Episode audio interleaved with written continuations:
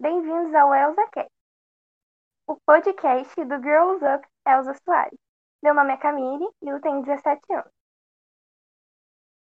Olá, meu nome é Maria, eu tenho 18 anos. Espero que vocês gostem. Salve, querido e querida ouvinte. Meu nome é Sara, eu tenho 15 anos. Oi, oi, gente. Meu nome é Natália, tenho 18 anos e espero que vocês curtam muito o nosso conteúdo. Você quer o Grow Up? O Grow Up é um movimento da ONU que quer empoderar e envolver diversas meninas de diferentes partes do mundo para atingir seu potencial pleno. Sendo assim, o mais recente clube Grow Up Elsa Soares é em homenagem à cantora e atua com foco na zona norte do Rio de Janeiro.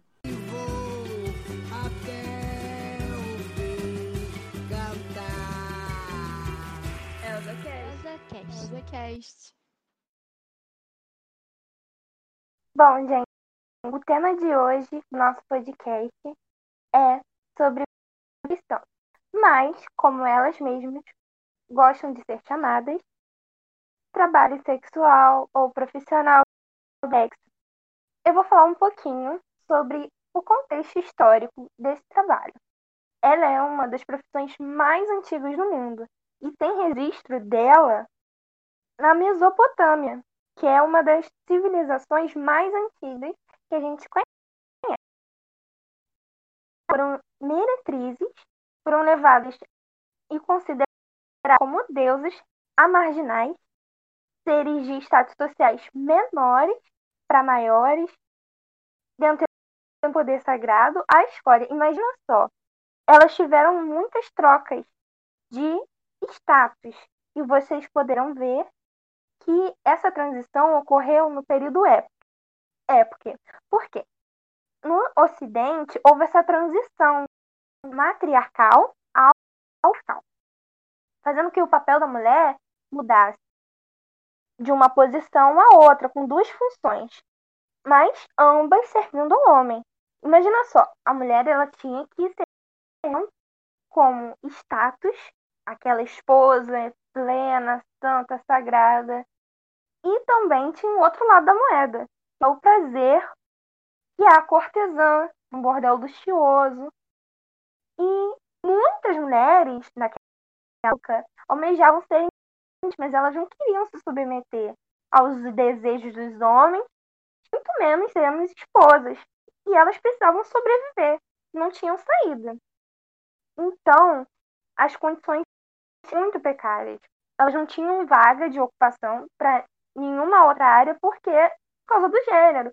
Elas sofriam muito preconceito e por causa disso elas não tinham outra função que eram consideradas admiráveis para a sociedade. Além disso, as mães eram vistas como empoderadas, independentes, donas de si, donas do corpo, e elas eram consideradas transgressoras. O que seja, o que, é, o que será que é isso? Elas quebravam as regras da sociedade. Contudo, esse trabalho não era visto bem, né? Assim como hoje. Ele não era a flor da pele. Na verdade, tudo era muito escondido. Ninguém fala assim, ah, fulaninha, você só faz. Tu sabia, mas era escondido, né? Então não era mostrado. Além disso, só os homens tinham libertação sexual. Olha só, cadê o desejo da mulher? Cadê o empoderamento da mulher? Os homens podiam ter essa liberdade. E, nesse momento, o moralismo era vigente na época. Então, as mulheres só podiam ser aquela esposa casta, branda. E a gente não pode deixar de falar que nesse período a mulher é extremamente objetificada, objetificada. Então, houve essa mudança de status muito repentina, que uma hora ela era endeusada, outra hora ela foi é, quase que rebaixada um animal, um objeto. E, infelizmente, esses traços do passado nos retornam até o atual.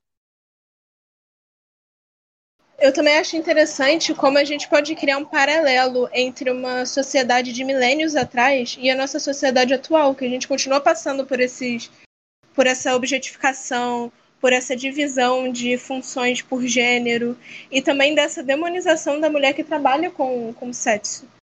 Então, acho muito importante tipo, trazer esse conteúdo histórico para também analisar o nosso presente.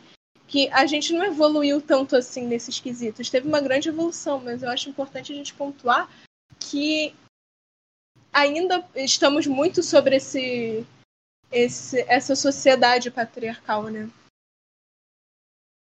a prostituição, é, mesmo atuando desde muito tempo, principalmente da, da Idade Média para cá, ela com certeza mudou um pouco o papel de significatividade, mas algo que permaneceu com ela foi o negativismo. E então, falando um pouco dessa parte histórica, é muito importante frisar a objetificação da mulher, que a prostituição sempre ela sempre foi combatida e só parou de ser é... ai peraí eu vou vou fazer de novo gente falando um pouco dessa da parte histórica é importante falar da objetificação da mulher que a prostituição sempre tentou ser combatida e só parou quando eles quando os homens perceberam que também dava lucro. Então, principalmente por parte da igreja na Idade Média, essa perseguição contra as mulheres é, que trabalhavam como trabalhadoras do sexo só parou um pouco de acontecer quando eles começaram realmente a lucrar com isso e aproveitar, se aproveitar disso que é a história dos cafetões.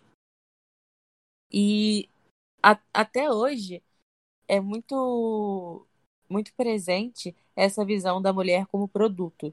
Ela não está só oferecendo o serviço que é o sexo. Ela não está só oferecendo esse serviço que é o sexo.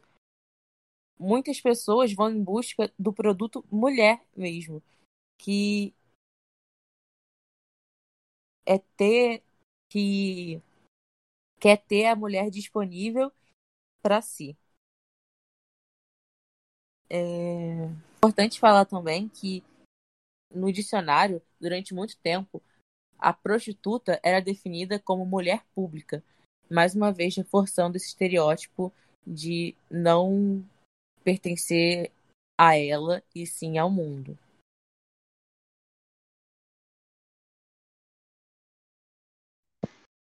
E também, tipo, dentro de uma sociedade patriarcal, eu acho muito importante a gente pontuar que, tipo, se ela é uma mulher pública, é porque na realidade existe uma mulher privada que ela pertence ao marido, ao pai. Então, tipo, na realidade, uma mulher pública, ela tá meio que sendo de todo mundo ao mesmo tempo.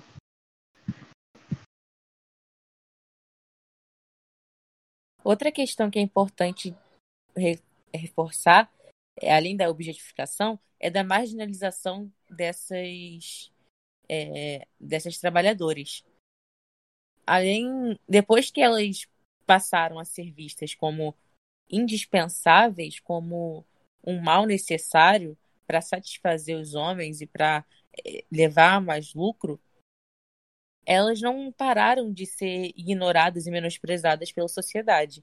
Então, até hoje, muitas mulheres não têm acesso digno à saúde, educação. Muitas mulheres, muitas mulheres não são asseguradas dos seus direitos.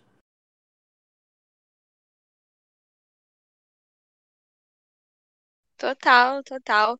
Mas essa questão também da, da asseguração dos direitos, etc., como por exemplo no artigo 5 na nossa Constituição, a cláusula pétrea vem também da questão da economia do país também, né? Então, é uma coisa que está complicada para diversas pessoas, mas pode ser realmente um pouco mais complicado para os trabalhadores do sexo.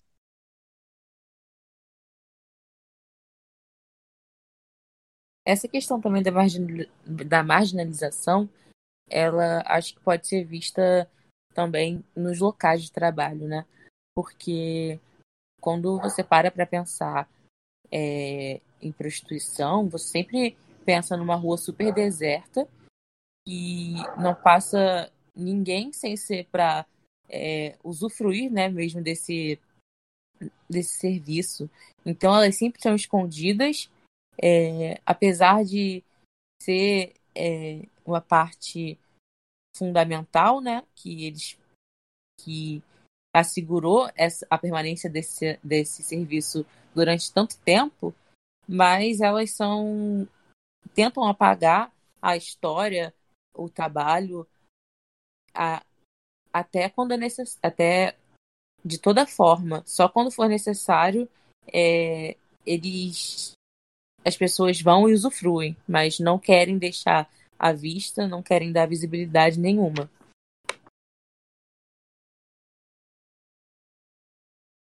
Esse, é, em relação a esse, esse ponto da visibilidade, etc., eu acho muito, muito interessante apontar também a questão da por que existe a prostituição no caso, né? Porque é, eu vejo de uma forma que, por exemplo, é, a existência do capitalismo nos coloca numa numa necessidade de basear nossa vida não em comunidade, mas sim em sociedade divididas em famílias. Então, para uma família existir, ela precisa ter uma monogamia, uma, uma hierarquia dentro dessa família. Então, a monogamia, de uma certa forma, ela acaba causando o, a prostituição de um ponto de vista. E, consequentemente, o capitalismo em si, não só pela questão do lucro é, proveniente do, do trabalho é, sexual da mulher, mas também a questão do capitalismo em relação à monogamia e preservação de posses.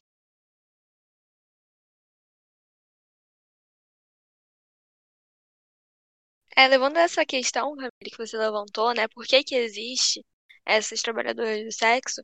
Eu acho que é porque existe demanda, certo? Se existe, se elas trabalham com isso e que existem diversas mulheres que trabalham com isso porque existe demanda. É interessante levar em consideração, como disse, que a nossa sociedade é uma sociedade capitalista.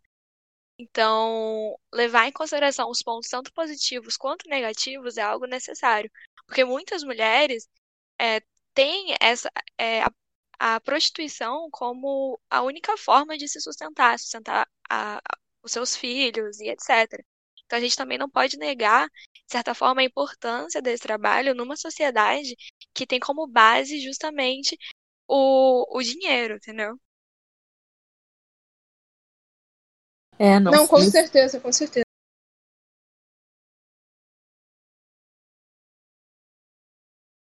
É, não necessariamente elas escolheram estar lá, mas acho que foi uma coisa que foi imposta, né? Realmente para sobrevivência. Acho que é muito importante falar disso também.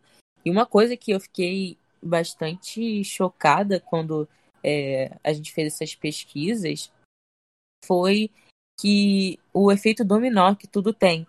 É, por exemplo, a, a questão de travestis e pessoas trans serem 90% é, pessoas trans no Brasil e travestis 90% dessas pessoas estão na situação de prostituição.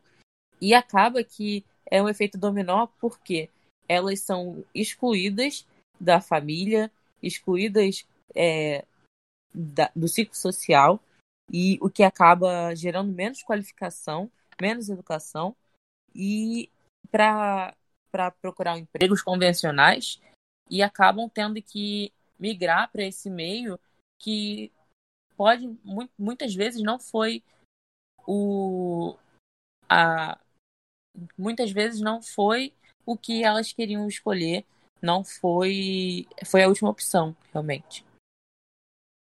Realmente, quando a gente levanta esse ponto, a gente também lembra que e entra né, numa questão mais do que quem são essas pessoas, né?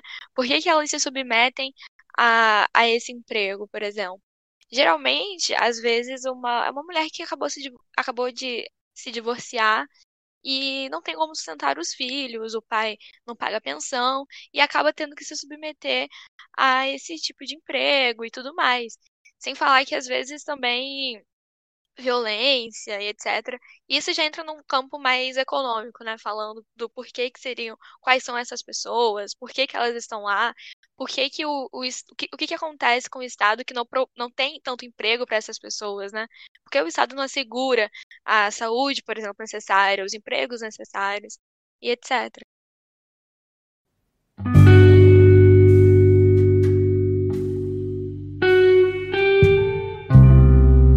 querido, queridos ouvintes, já entrando mais numa questão econômica, a gente pode falar, por exemplo, como a gente acabou de dizer, a origem delas e a subsistência, de quanto dinheiro mais ou menos a gente está falando. Podemos fazer, falar aproximadamente que tem, sim, as garotas de programa de luxo, né? Mas a maioria tem como isso, trabalham com isso para sua subsistência, como dito anteriormente. E a gente está falando mais ou menos de uns 30 a 40 reais por hora. Isso a gente também começa a levar em consideração o, o hotel, por exemplo, que nem todas têm essa questão do hotel para quando for trabalhar. E já entra em diversos aspectos que são muito interessantes de comentar. É, seria uma vontade ou uma imposição, né? Como a gente viu, talvez fosse uma imposição devido ao sistema capitalista, ou talvez seja uma imposição porque o Estado não, não traz as condições necessárias, não traz a assistência necessária para essas pessoas, para essas mulheres, que muitas vezes só vem na prostituição a formas de, de subsistência, de manter a família e etc. E então, levando isso em conta, a gente pode fazer um gancho com a economia, né? Porque o que, que o Estado está fazendo? Porque para onde que está indo, por exemplo, esse dinheiro? Será que está chegando realmente onde deveria chegar? Será que deveria, por exemplo, o Estado deveria criar mais leis ou criar menos leis para essa questão? Porque também tem a questão da violência, né? Muitas vezes ocorrida. É... Então, muitas vezes que ocorre realmente. Então, o Estado, qual que é a função do Estado nessa questão, certo? É, e eu abro aqui já para vocês, meninas. O que, que vocês acham? Vocês acham que deveria criar mais leis, que deveria tornar ilegal mesmo? Porque eu acho que esse é um dos focos, né, da, da conversa aqui da gente hoje. Então, eu defendo, um, eu particularmente, Natália, acredito mais no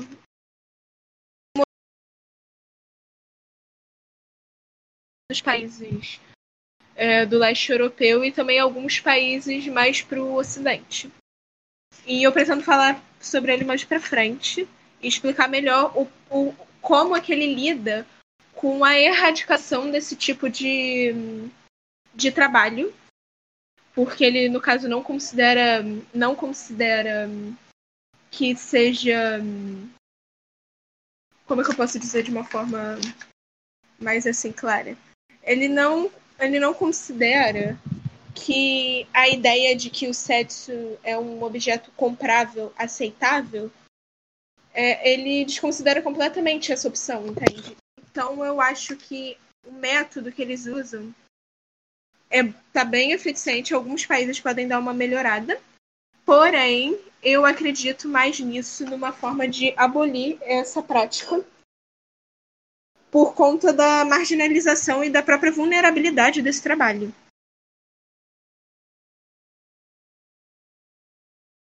É o seguinte, você não acha que abolindo essa prática esteja atuando de certa forma na liberdade dessa pessoa?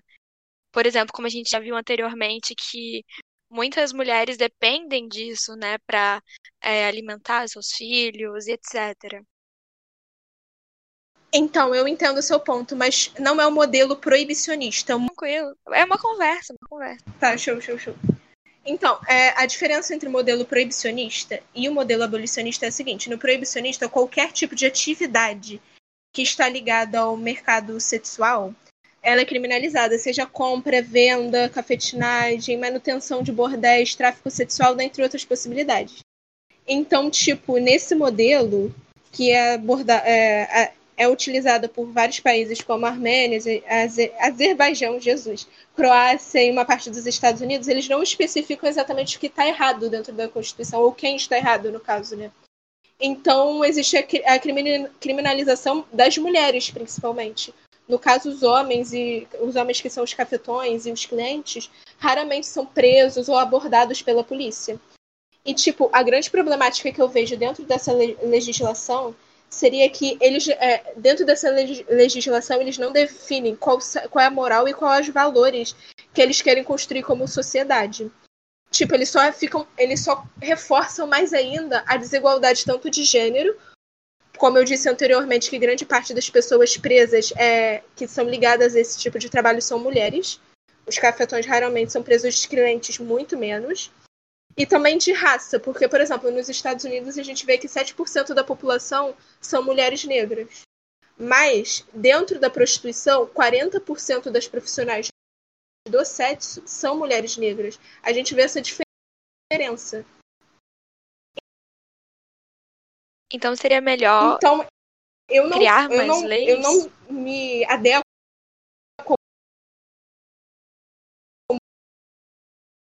modelo proibicionista porque ele não propõe umas soluções efetivas. Então, não, então, é exatamente, o, o abolicionista, ele trabalha da seguinte forma, criminaliza é, é, o mercado do sexo. Porém, a, as profissionais do sexo em si, elas são vítimas, não criminosas. Quem é criminoso é o cafetão, quem é criminoso é o cliente, porque eles consideram que usar o dinheiro para coagir ou ter sexo é um crime. E o que, que eles fazem para retirar essa mulher dessa situação?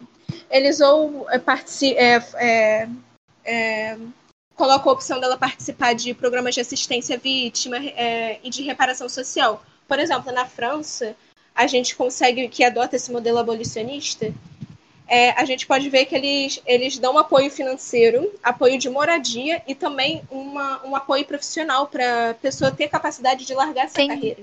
Entende? Então, eu, particularmente, eu gosto mais do modelo abolicionista. E também tem outros modelos aqui que eu também posso citar posteriormente, mas eu, particularmente, eu me, mas... me, identifico mais com esse pode, modelo para erradicar esse tipo é, de trabalho. Então, é, trazendo essa questão é, de suporte mesmo, eu acho, eu super concordo com o que a Natália falou e acho que, é, sinceramente, eu não veria problema da prostituição ser uma prática legalizada se fosse seguro que todas as mulheres que tivessem lá na como trabalhadoras do sexo realmente quisessem estar lá, não fosse uma última opção. Eu acho que tem que ter o máximo de políticas possíveis para a mulher que é, escolher isso como trabalho, não ter que trabalhar com isso e ser um peso cada dia, né? Ser um trabalho é, querendo como outro qualquer, não uma coisa é, um peso para ela diariamente. E também essa questão da economia vem, acho que pode trazer também um paralelo aqui no Brasil, que não, não tem essas políticas públicas. A, a maioria das mulheres que estão tirando essa é, grande parte dessas trabalhadoras de sexo que tem essa, essa vida luxuosa, não é a realidade das, das das prostitutas que trabalham na rua. Na rua. Então, acho que a questão é assegurar a escolha, o direito de escolha. Ela tem o direito de escolher realmente ir para a rua e ter é, e oferecer esse serviço que é o sexo, mas ela tem o direito também de não querer um dia e tá tudo bem, isso não vai é, prejudicar a renda dela, não vai prejudicar, não vai fazer com que a família dela não come esse dia. É, eu acho que ela tem que escolher é, se ela pode escolher trabalhar com sexo, ou ela pode também escolher não trabalhar com sexo. Concordo, meu filho. Eu acho que seria muito bom se nós tivéssemos nessa escolha, se as mulheres que trabalham nessa área, elas tivessem realmente a escolha de querer trabalhar nisso. Entretanto, a gente sabe como é que está a economia, né, do país. E eu não sei se a maior criação de políticas públicas seria a melhor, a melhor opção, né? Porque óbvio que o Estado tem que estar ali apoiando essa mulher que, que está, né, com dificuldades, de que foi, é, que, por exemplo, que apanhava, né? Era, sofria violência, por exemplo, teve que sair de casa, só que não tinha nenhum outro apoio. Então, eu acho muito interessante o Estado querer ajudar e estar ali pronto para ajudar. Entretanto, o Estado não consegue fazer isso porque não tem dinheiro. Entendeu? Então, quais, quais seriam as formas de a gente atuar nisso sem ser necessariamente promovendo essa questão? Porque acredito que isso seria uma, um plano a longo prazo, né? Teria que melhorar a economia e tem diversos, acho que eu não sei ao certo quantos milhões de desempregados, mas principalmente agora na pandemia, nós temos muitos desempregados, então é algo que fica meio sem saída mesmo. E então é importante a gente lembrar que a gente está numa sociedade que você consegue comprar suas coisas, comprar sua comida, etc., com dinheiro, né? Então, a existência desse tipo de profissão, querendo ou não, ainda assim é, permite com que a pessoa, por mais que às vezes não seja a melhor opção, certo? Às vezes a pessoa não quer estar ali porque ela precisa estar. Eu acho que o Estado é, fornecer isso seria uma visão meio utópica, sabe? Porque a gente já tá meio quebrado, assim. Mais ou menos, dizendo de uma forma bem é, simples, assim. Eu entendo perfeitamente. Então, é, o modelo que eu citei, que no caso é o que a França utiliza, que é o abolicionista, ele dentro de seis países que utilizam esse modelo, seis que eu saiba, existem mais, se eu não me engano, que utilizam esse modelo, apenas a França utiliza essas políticas públicas de apoio financeiro, de moradia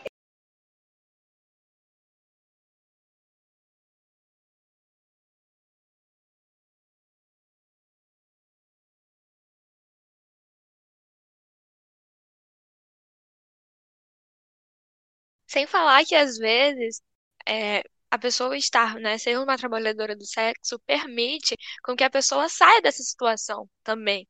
Porque existem diversos casos de mulheres que estavam fazendo isso e começaram a pagar os seus estudos fazendo isso. Óbvio que não é o ideal, né? Acredito que não seja o ideal, depende. Mas enfim, acreditando não ser o ideal, ainda assim é uma forma de tentar, através disso, já que o Estado não tem como é, assegurar todos os direitos, certo? Por mais que vários direitos que deveriam ser assegurados, né, etc., como a gente vê na Constituição, mas como não é possível a asseguração desses direitos, é, fazer, né, praticar essa profissão, às vezes é uma forma de realmente sair de, dessa, dessa profissão, caso necessário, caso queira. O que, que vocês acham sobre isso?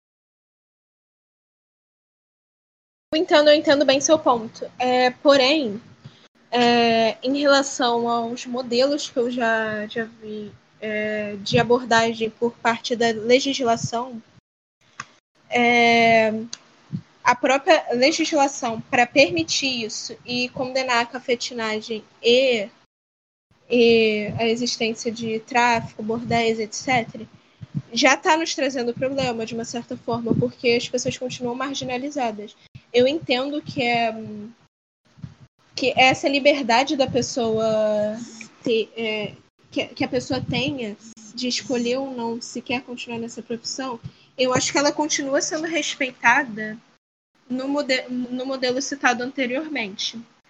Porém, todavia, entretanto, é, mesmo com essa escolha, acaba tendo realmente é, manter esse estigma social de que a pessoa está lá por escolha. E como a gente tem uma moralidade ainda muito machista e patriarcal, sim, eu acho que existiria muito preconceito em torno disso. Talvez por isso mesmo não seria interessante criar leis para realmente é, determinar que isso é uma profissão e que as pessoas têm que parar de ficar julgando e marginalizando, porque como a gente viu, né, é, como a gente vê, obviamente, no, dentro dos objetivos fundamentais da República Federativa do Brasil, figura o da, do, o da erradicação da marginalização e o da promoção do bem de todos e etc. Então, se a gente promover leis para que, digamos, constitucional, constitucionalize essa questão cada vez mais, talvez seja algo positivo, ou não? O que vocês acham? Então, é, é, existe um modelo também, que é o modelo regulacionista, que ele exatamente prega isso, legalizar, criar leis para, para proteção desses profissionais, que no caso essas leis seriam a proibição do tráfico e da cafetinagem, obviamente. E bom, é o modelo holandês. Eu acho que todo mundo conhece mais ou menos como é que é a Holanda em relação à prostituição. Existem vitrines com mulheres é, é, de roupas íntimas meio que sendo expostas para venda, né? E bom, é, eu com uma pesquisa eu vi que os índices nesse tipo de modelo é, eles na realidade eles pregavam a, a acabar com a cafetinagem e com o tráfico sexual. Porém, o que aconteceu? É, é, o, o crime organizado aumentou, a lavagem de dinheiro também, o, o ato de lavar dinheiro dentro desse, desses, dessas casas noturnas aumentou. E também houve um aumento do tráfico sexual, tanto que, tipo, muitas pessoas relatam que ao irem para países com, com essa legislação, principalmente a Holanda, que é muito grande nisso, é, se vê muitas mulheres que estão lá que não são de nacionalidade holandesa. Então, eu acho que isso tem essa problemática. Além de, tipo, sim, o Estado ele, ele diz: é, eu vou fiscalizar, esses locais vão me pagar impostos, como qualquer outro negócio, e eu vou fiscalizar. Porém, essa fiscalização não, não vem sendo muito efetiva. Tanto que os índices mostram o um aumento da criminalidade é, ligada a essa prática. E também existe outro modelo que seria descriminalização total, que, tipo, não existe em Constituição nenhuma citando o ato da venda do sexo, né? E isso, tipo, é, é um modelo meio voltado para o anarcocapitalismo, né? Que não existe Constituição para regular esse mercado. E ele acontece na Nova Zelândia, né? Então, tipo, é, ele, ele acaba por desresponsabilizar qualquer ato ligado a, a, ao comércio sexual. Ou seja, novamente, fortaleceu o crime organizado e também fortaleceu, é, aumentou os índices de lavagem de dinheiro. Tipo, é um, a gente meio que acaba por tendo que fazer muitos assim. A gente vê muitos pontos que nos desagradam em todos os modelos. E é muito, é muito difícil a gente, tipo, é, falar, não, esse é 100% perfeito. Eu entendo, é muito difícil, porque realmente o que eu achava que era mais ideal tem seus defeitos, realmente, muitos. Que seria essa, ainda esse estigma, esse preconceito das mulheres que fa fazem essa escolha de estar nessa profissão. Mas, assim, do meu ponto de vista, é que, tipo, essa escolha da venda do próprio corpo é, acaba sendo permeada por uma questão cultural de que o corpo feminino seria um objeto. E, isso eu acredito que com, com a nossa própria evolução da cultura, como a gente já conquistou o direito ao voto, podemos trabalhar com essa toda, toda essa construção, eu acho que nós vamos conseguir ultrapassar isso. Não sei se é o ideal adquirir esse modelo antes ou posteriormente essa evolução da, da nossa sociedade civil, né? da nossa cultura como um todo.